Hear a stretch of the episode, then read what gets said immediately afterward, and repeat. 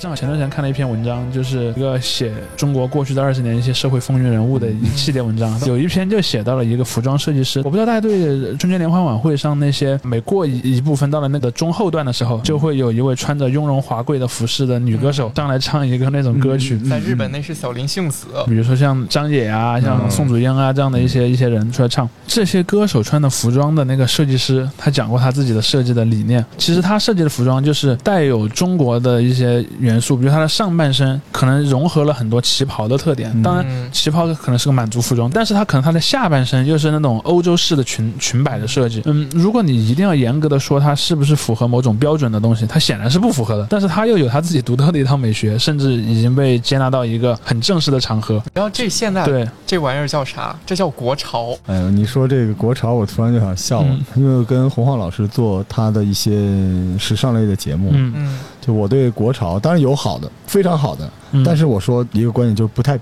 不太便宜。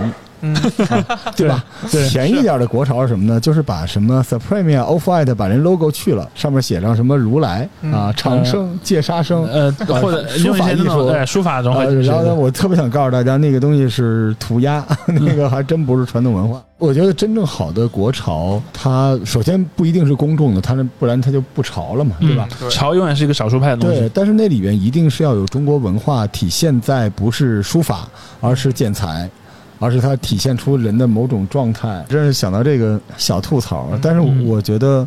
就说到汉服这个，其实现在的汉服的设计，就是你永远没办法跟一帮人就只想吐槽，你能跟他讲嗯汉服是要包容、传承、嗯发展，他就会拿唐制、宋制、明制跟你聊。你跟他聊这个，他会跟你聊唐朝、宋朝、明朝的优越性。嗯，就是没办法。但我觉得大家还是传统文化嗯很重要一点是包容嘛。嗯，事实上，你会看到，之所以会出现那几个不同的体嗯制，不就是因为它变化了吗？如果它真的像有一些人想象那样从来不改变，那根本就不会存在不同的管制。因为他们同时存在，嗯这就是中国的文化，对，对吧？不然的话就没有唐制和宋制了，就只有明制了。它就是同时存在，而且让我们根据我们不光是你的形体，还有你的精神状态，或者说你的情感来选择适合你的。是的，所以这个才是重要。它嗯对我们来说，穿汉服并不是一场真正的祭祀。当然，祭祀是比较适合汉服这个场景的，但其实就是你日常的一个常服，你就今天想这么穿了，对吧？嗯开开心心，你想表现一些东西，挺好。甚至你可能都也不需要想表达什么东西，哎我就想穿就是想穿，对，我们这个书店是北京好几个汉服租制的据点，嗯而且我们呃这两天不是疫情了嘛？嗯平时我们周末店员是要穿汉服的，它真的不是哗众取宠，反而是一种亲切。就是我们这儿来老奶奶，然后我们的这个店员穿着汉服，老奶奶看他就笑，咱们照张相。我觉得这种东西才是我们想要表达的嗯某种东西，它不是对立，对不是鄙视链，不是排除异己，嗯它是包容，然后开放的心态和自信。嗯而且我想在我们之间建立起一个文化的通道，真正有文化都是兼容并包。回到您刚才说这个汉服的这个节日啊，如果它就是汉族的服饰，那我不赞同有这个节日。嗯。嗯，我觉得现在这个各族人民因为他不放假，那么和谐的在一起，对，不放假，你就比如弄一什么中国民俗节什么之类的，其实就就是每个族群可以穿上自己的服饰大家看到，自己喜欢的东西，嗯。然后大家在一起 happy，对，对吧？这个感觉就是嗯。别只是春晚的时候，大家穿上各族的 东西在一起，是嗯。吧？就是大家自信点，然后穿上这些东西，然后，但是我有一点就是，国家或者是搞文化的这个，既然汉服已经势不可挡了，嗯你是不是要疏导、引导一下？你给一些比较适合大家穿着汉服出出街的这个节日，嗯，对吧？有时候热爱中国文化的人，为什么都喜欢在日本待着呢？嗯，就它有一些地方，比如你在京都，你就很正常，二年买三年它有一些什么寺庙啊，就你就应该这样，这个大家都觉得非常合理，嗯对吧？其实现在民间也已经开始自发搞这些活动了。是，你看，像咱们今天是七夕节，路上就有不少的人就穿着汉服去出街。我觉得年轻人他勇于表达，穿上这个东西，慢慢的那些指指点点说他们穿这个的人，他们会应该为自己的言行觉得羞耻。那比起咱就现在说三里屯嘛，三里屯原来就都是那穿的非常省布料的那种姑娘，现在穿上了废布料的姑娘，省布料的和废布料的各有各的美好，对对吧？你有你的这种方式，就就是美好，就人追求美好，世界就会变美好。嗯美好真的是，这真不是鸡汤。对就大家都爱美的时候，这就是解药。就就是现在大家已经习惯落井下石，是吗？破鼓万人锤，每天都锤完这个锤那个，大家躲在阴暗的角落里边，不如挑一个，哪怕是我们说魏晋风，管它什么风，玄幻风，什么风都行。出街带上你的小伙伴，在外面走一圈，是吧？竹溪老师刚刚提到这个历史的时候，有一点儿啊特别有意思。嗯他说，这个前十年的时候啊，这些汉服圈的主导者都是一些男性，但是咱们这几年的时候会发现，汉服圈的现在越来越多是由女性主导的。嗯这个我觉得就非常有意思。其实刚才已我们其实已经把这个答案都已经说出来一大半了，就是它是一个纯粹的美。就是为什么在前面那段时间里面是男性为主呢？嗯因为我刚才讲了，他可能是出于一些对现状的不满而要去开始这个运动的。这里面有一个所谓的民族主义的这么一这种情绪。其实我们去回顾全世界，就是自十八、十九世纪以来的民族主义运动，你就会发现。绝大多数民族主义运动都是以男性的共同体来作为一个动员的基本单元的，在很长的历史时期内，宗族的组成成员是特指男性的。这也是为为什么我们刚才讲有女性被置入宗祠之中是被视为一种反常现象，是被是被视为一种特殊贡献。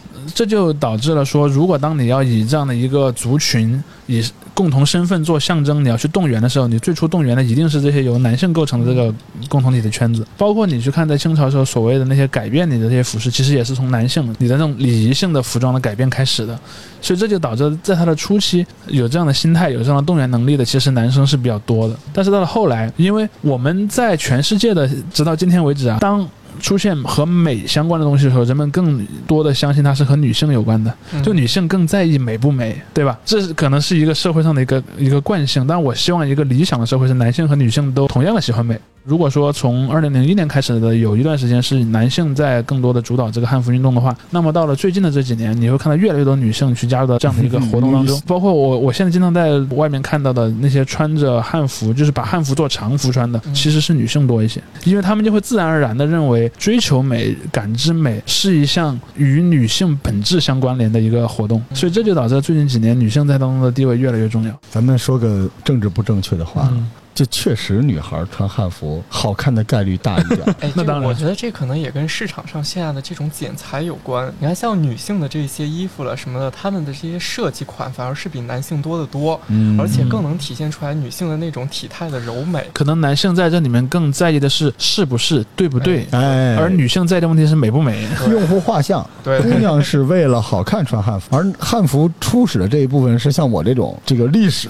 嗯对吧？这谁知道你是玄武门之变，我要穿这个，这神经病一样。对其实我们这种人一般都不是特别好看，嗯。所以这个目的不一样，但混搭在一起其实挺有意思的。呃，而且说回刚才我们说的一点，比如说在历史上，由于这个呃一个政权的统治阶层发生变动，他去改变服饰的时候，其实往往女性的服饰也更不容易受影响。那你要说到这儿的话，咱们也是必不可免得说到清朝的这个问题上去了。嗯就是女性的服饰一般它是不太容易改变。咱们常说就是清朝的时候啊，嗯就是汉服圈不太容易把它给包容在内嘛。但是我们去看史料的时候，会发现说清朝有一种特殊的存在，它叫做清的民汉女，也叫汉民女这种存在。他们的那个衣服，尤其是在这个明末清初的时候，真的就是和明朝一样承袭了嗯这一套的衣制，甚至就是在乾隆之前都是和明朝完全一毛一样的。为什么咱们现在讲汉服的时候，会把这一套体系、这些人的打扮给它算到里边呢？我前几天还在网上看到一个特别有意思的帖子，就是有一个网友在说，就是如果我们是搞汉服的，我们应该最讨厌的是谁？然后他说最讨厌的就是有一种是不准确的汉服，就比如说网上以前有一些那种呃，所谓他们叫影楼服，啊，对对吧？是就是说那种呃做的很随意，也不太精确的。然后另一种就是那个所谓的元和清嘛，有些人会这么想。但是这种其实就是一种我们刚才说到的，它是一种很机械的历史观。嗯比如说像像在清的时候，你你讲到了，就是有一些女性的服饰其实是没有太受到那个满族服饰的影响，嗯这是一方面。还有本身还有比如说像道袍，对吧？嗯，就是因为清朝那个改变服饰的政策呢，宗教人士是豁免的，所以你看清朝时候的那个道士的服装，其实和以前是没有什么改变的，甚至发饰也是一样。事实上，这些统治阶层对于想要去改变这些族群穿衣服的风格是不会那么彻底的，甚至于说清朝本身的服饰就有很多明朝的那个元素在里面，包括他们的服饰其实也是吸纳了很多那个明朝的特点。因为当他要把自己称为皇帝的时候，他要怎么去寻找皇帝应该是什么样的呢？那他只能去找以前明朝的那些元素。我之前看过一个美国的历史学家写的书，他当时就讲到过一个特别好玩的现象，就是说他其实也讲到，就是奢侈品这个东西，在各个文化、各个政权里面，它都有一个非常重要的地位，因为它是来标识我的身份的。是嗯所以说他，你看，他会在一些带有明朝特点的服装上呢，去点缀上一些带有满族特点的东西，比如说毛皮。你看，他会在很多服装的加一个毛领，或者在袖口加一圈毛。而他用的那个毛皮呢，不是一般的毛皮，是产于东北的貂皮，因为那个貂皮呢是在满族人的发源地所产的，他就拥有了某种文化上的一个正当性权力。上的权利上的一个正当性。那么穿着最有毛皮的服饰就被视为一种高贵的象征。我们现在看电视剧、电影都会讲赏谁谁谁黄马褂一件，对吧？其实，在清朝时候有一个也很尊贵的东西，赏谁谁谁裘皮马褂一件。比如说像那个李鸿章，就是因为立功被皇帝赏了一件那个裘皮的那个上衣。那个裘皮上衣它贵在哪儿呢？它上面就是总体是黑的，但上面有一些白色的点缀。这个白的点缀呢，就是那个貂的脖子下面那一块毛。嗯一个貂只有很小的一块，然后你要用那个很小小的白色的那个毛底儿去在很大一件衣服上做上点缀，就意味着你要猎很多只很珍惜的那个貂才能做成这样一件衣服。那么把这样的一件衣服赏给你对你的这个帝国做了最大贡献的一个大臣，那就变成了一个非常尊贵、非常有仪式性的行为。当然，李鸿章也不会随便穿那件衣服，平时他拿回家，他也把那个衣服放在一个很安全的地方，把它供起来。这招被我学会了，经常发给我的听众我自己做的 T 恤什么的。嗯呃，对，就是就是你会看到说，在这样的一个事儿里面，就是就服饰它具有一种嗯标识身份的一个很重要的一个一个色彩。嗯那么它自身也是一个融合的产物，包括像我刚才刚才讲到的，在皇帝礼服上，它其实是融合了明朝的服饰。的，是的和他自己的传统服饰所形成的。其实，如果你站在一个，比如说，假设你是一个很保守的满族的本位者的话，你可能也会觉得皇帝变得不那么地道了，不够 real 了，他也变成了有有有其他族群的一个特点。都不讲满语了，都开始讲普通话了。嗯，对，所以我觉我其实就我个人观点来讲，嗯，其实清朝历史是无论如何你也是不能把它和整个的我们中国的这个历史割裂开的，根本就是你也割裂不了。还是再说，你如果硬要割，那五代十国又怎么算呢？只是说你现在汉服圈可以不带这个玩，是从审美的角度上不能接受，我完全能接受或者。从认同感上，认同感上，嗯对我完全能接受，但是我觉得没必要说你原本就是用来传承、包容各个民族，华夏这个东西下了一个文化，然后你用这个玩意儿来分裂民族之间，然后搞对立。所以其实下雪的时候，你觉得它是明故宫就是明故宫，你觉得是清故宫就是清故宫。嗯哎，，这不影响。我们刚才也提到了金庸先生一次，嗯我想再提到他一次。其实最早的这个创作者，他本身就是一些拥有很强烈的汉本位思想的人，就像金庸，年轻的金庸啊，年老的金庸其实有点虚无主义了。其实我觉得。我经常讲，你去看《书剑恩仇录》和《鹿鼎记》这两部作品，一头一尾，而且都是写清朝，而且写的都是清朝早期的历史。但你会看到，像《书剑恩仇录》里面的所体现的那个金庸思想，和《鹿鼎记》里面有非常本质的区别。甚至你会看到，当那个《鹿鼎记》里的那个呃陈近南和韦小宝相处的时候，你就会发现，他是这两部作品的类似于一个直接的对话。韦小宝本人是不那么介意族群间的分离的，他在意的是一个，比方他自己的那个人生的经历。他可能当然也有一个特点是，小说里本来把他塑造成一个不怎么读书的人，他不太去思考和介意这个问题。但是你看，在金庸早期作品里面，这是个非常重要的问题。在那个《天龙八部》里面，他设置了萧峰这样一个人物，他最后解释不了萧峰这样一个人物，只能他去自杀。您刚才说到一个特别点重要的点，我突然想到的，嗯希望汉服的这些小伙伴们，你们别也陷入到这个东西。嗯，就是其实自洽这个事儿呢，要不就是真能洽上，要不就别洽了。你刚才说嗯金庸像这个到后来他个有点拧巴，洽不起来，但是等到他写那个《鹿鼎记》的时候，他有点放下了，哎，就算了吧。就算了吧。你看他写那个《书剑恩仇录》，包括写后来那个《射雕英雄传》的时候，他是很在意这个问题的一。上来都得大是大非，到韦小宝的时候就是赘婿路线。然后你看他的最后的晚期的两部很有影响的作品，就是《笑傲江湖》和那个《鹿鼎记》。《笑傲江湖》告诉你什么呢？好人和坏人之间其实没有那么大差别。哎，就是我的最爱。呃，然后那个《鹿鼎记》告诉你什么呢？不同族群之间其实也没那么那么大差别。《笑傲江湖》就是解决不了的问题就喝酒，嗯鹿鼎记》解决不了的问题就是花钱，对 是吧？就是酒和财。你看，对，然后他其实实会告诉你说，真正的正义或者真正的自洽是你自己在你的内心里去追寻的，而不是说你把自己标榜成为某一个群体的一部分。的，是的，是的。你去看那些《笑傲江湖》里面那些自认为正派的人，就比那些自认为反派的人要好吗？哎，不见得。你看《鹿鼎记》里面那些自认为是反清复明的人和自认为清朝统治者的人，能哪一个比对方更好吗？对也不一定韦小宝自己都在问自己这个问题，对对是的。到底要不要反清复明？对所对以就是像韦小宝一样，你自己能活得开心快乐就好。找一件喜欢的衣服穿就行。我们再说到这个文化的意义上，来，我们绕回来。我们再说的就是穿汉服，嗯别搞这种排除异己，不要搞这个鄙视链，嗯对对吧？大家穿就好了。只是我觉得要我，我也不带清清服玩，是因为不好看，而且也贵。你说他那个清朝你怎么弄呢？对吧？你弄个谱子，戴一那帽子，就是它可能不太方便，因为时尚的选择本身这个便利和适用性也很重要，对吧？对因为咱们现在能看到的有特色、没特色的衣服你是不会穿的，有特色的基本都是清朝的仪服、朝服。你要说你现在给我勾勒一个清朝民间的一个三十五岁男性穿什么，那你告诉我跟宋朝的、明朝的有什么区别？你找不出来。我觉得你发展到了今天，其实可以超越你最早的一个嗯心态的局限，我觉得这个汉服文化的认同感是来自于美，来自于对历史，而不是来自于恨。嗯。当然不是，对，嗯不是恨，所以不要利用这么美好的东西来搞鄙视链，不要这样啊！嗯。对，就是除非你这个店你靠这能赚着钱，你说这个我们这个也也不是没有，有一句话叫做“民族的更是世界的”，我觉得这汉服都已经我们说是民族的了，我们接下来就应该思考的是它怎么样给推广出去，它更是一个兼容并包的东西，对。我们应该让它成为一种世界的美。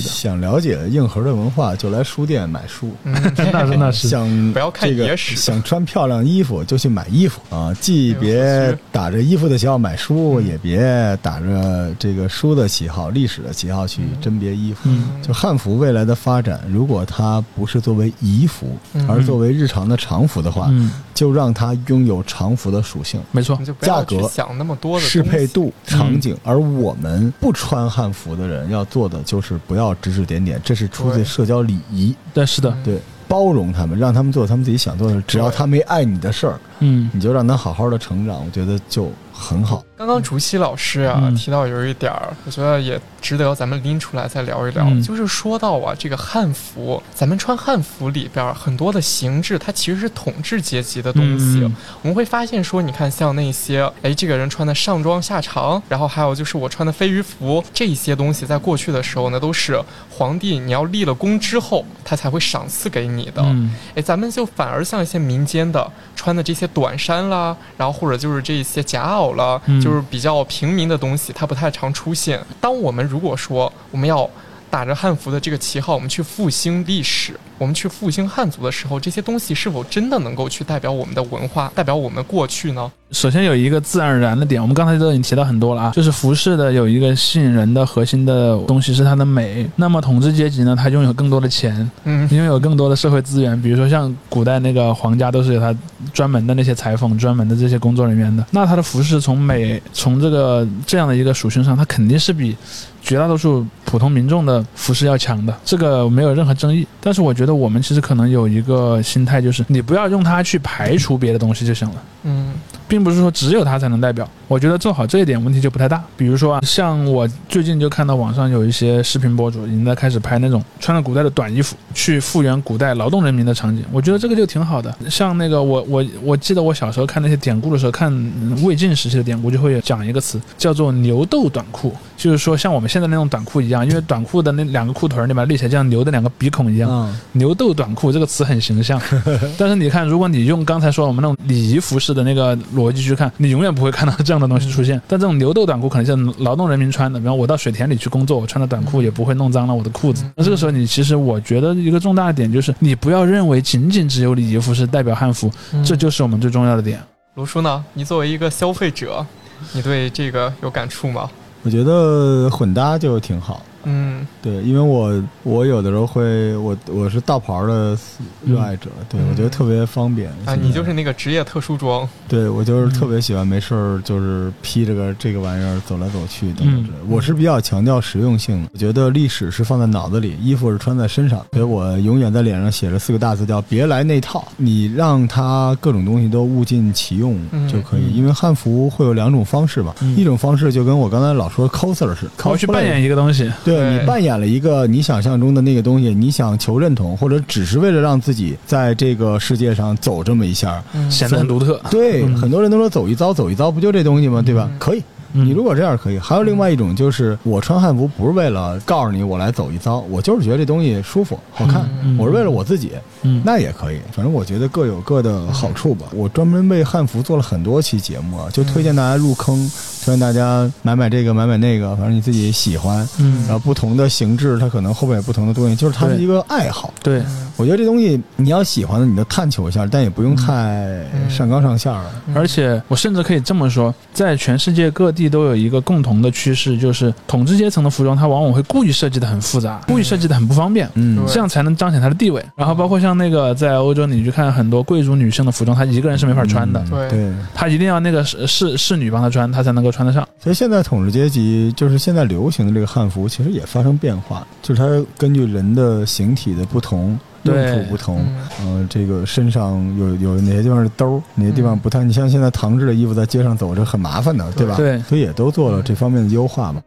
像按你刚才说那个，比方说，如果这个东西很麻烦，你到古代你要那么穿，你就得带一书童跟着你，是嗯 你要带的东西，书童帮你用一个背篓背着。对对对，嗯所以现在其实他们已经发生了，我觉得已经在默默的发生变化。是的对，因为现在就像刚才您说的似的，就是对不对不太重要。我是觉得我原来是一个坚定的要了解对不对，但是我那个对不对不是用来穿的，嗯，是我要研究这个东西。哎我想知道当事人什么样，但并不妨碍我穿的这个东西是一个符合当下的我。知道他在某个历史时时期对和我在当下对它进行改变，这两件事是完全不矛盾的。服饰是发展的嘛，嗯对它肯定是要为了人的舒适性而改变的。嗯行，那我们最后的话来一个首尾连接，嗯因为一开始的时候嘛，咱们是从罗叔的历史剧我们给他聊起来了。嗯嗯嗯我们最后的话也是回到我们影视剧上，我们来一个首尾相扣的扣，就是想问一下这个主席跟罗叔，您二位的话就是觉得说这两年的影视剧里边有没有就是服化道上做的比较好的和你们心意的？当然，我觉得最近几年的影视剧呢，可能由于世界投资方也都挺有钱的啊哎，就是在服化档其实是越来越舍得去投入的。呃，当然他可能也会也会闹一些笑话，或者说出一些错误，这肯定是有。但是我觉得，首先一点，我认为总体水平是在变高，包括说像刚刚才我们已经点到的《长安十二时辰》里面的服装，因为我觉得它比较好的一点在于什么呢？它复原的不仅仅是汉族人的服装，它还复原了很多其他族群。是的，比如说里面有一个显教祭司，哎，对对吧？显教祭司穿的服装是波斯人的服装，然后包括你看他选那个白色，嗯那个颜色是和显教信仰之间有的非常深的关联的。但我觉得这个如果按照现在这种态势吧，以后你的电视电视剧范围越拍越广，然后如果拍到比较古老的时候，那可能就麻烦一点了。封神榜。对，如果《封神榜》再被拍一次，它如果能被拍成什么样，我其实内心是非常好奇的那。我还是喜欢这个泳装。就是斯巴达三百那路。罗叔呢？您这个老考究党了，您觉得这两年的影视剧呢？有一个大问题，就是如果我想知道历史的真相，我为什么不看书呢？影视但是剧可能有一点，剧可能有一个向公众传传播这个信息呃，的，对，就是大众剧对我的好处就是我告诉别人，你看《大明王朝一五六六》，你就嗯大概知道是怎么回事儿。嗯但是如果你想真正知道，你还是要看这个《大明王朝的七张面孔》，去看几个好书。嗯，所以实际上，我觉得剧有一个矛盾在于，他想给你呈现的不是真相，是好看的。但是另外一种问题就是，我很欣慰，就是现在服化道这波年轻人起来了，嗯就他们这波人呢，社会注意到这件事儿你，知道早年间的服化道都是干什么的吗？嗯好多都是戏曲班的老师傅。嗯，他服化道上很多东西是从戏服里传承下来一些这个元素，而现在的年轻人看着游戏 CG，、嗯看着各种复原的东西，看着这种纪录片出来了，看着考古的这些成果考，古的东西，嗯然后所以他们做的东西呢，已经有那个年代特别的神韵了。所以你想看明朝什么样，你可以看那个汤唯的那个《大明风云录》，朱亚文、汤唯那个。嗯，那个片子里边，明军的铠甲，还有大明宫廷和官员的官服是你想象的那个的真相的 Plus 版。我一般看古装剧就看个领口，看个腰，基本上我就觉得，我不是说你对或者不对，那太招人讨厌了。啊我是觉得看剧那得多强迫症啊！我就是看你用不用心。如果你嗯这个是这样的，我就觉得起码你这个服化道上你用心了，对你只要用心了就行了，其他就无所谓嗯。但是感谢影视剧这些年的努力，对于他绝对对提升公众对这个问题的感知是有帮助的为。什么？因为影视剧啊，演这些影视剧原来啊都是老演员演这种历史剧，嗯，现在都是流量流量，嗯鲜肉演这种剧，导致追星的这一波人年轻的这些人，也涌入了嗯有可能 cos 他们。嗯来进入了国服的一个市场，这是一个很好的对事情。，我们应该看到是说，它其实大家越来越多的人关注到汉服了，然后重视服化道的这件事儿了。嗯。嗯，也把它开始变成了一种，就是说商业的这种行为，就是从嗯过去的时候，我们可能更多的注重它的这种政治了、文化了、这种民族主义，但你就让它回归到美的领域里。对，它就是一件只是，纯粹的。哇，我觉得它好看，对。哎，OK，我去追它，我觉得它好看，OK，我去买它。让它就好好的当一件漂亮的衣服。我小时候其实还看过电视上播过一个讲那个炎帝、黄帝时期的一个，还有蚩尤，还有这样的一些角色。但我现在我回想一下，那里面的那些服饰肯定也是很 很胡扯的。哎你你就这么想，写这个传说的人是哪个时代的？嗯，那《封神榜》基本就是明朝，对，对吧？《水浒传》也是，对《水浒传》基本上也是元末明初的时时候的那些设定。我现在正在那个平台上播《金瓶梅》，所以其实里边所有的度量衡、穿着、美食，包括商业，全都是明朝万历年间。他只是套了个宋朝的壳儿，它就是穿越剧嘛，因为万历年间。因为那个年代的人和我们不一样，那个年代没有考古学，他要去讲一个过去的故事，他只能基于两个东西来创作。第一个，我从过去听流传下来的故事，嗯基本就是靠话本。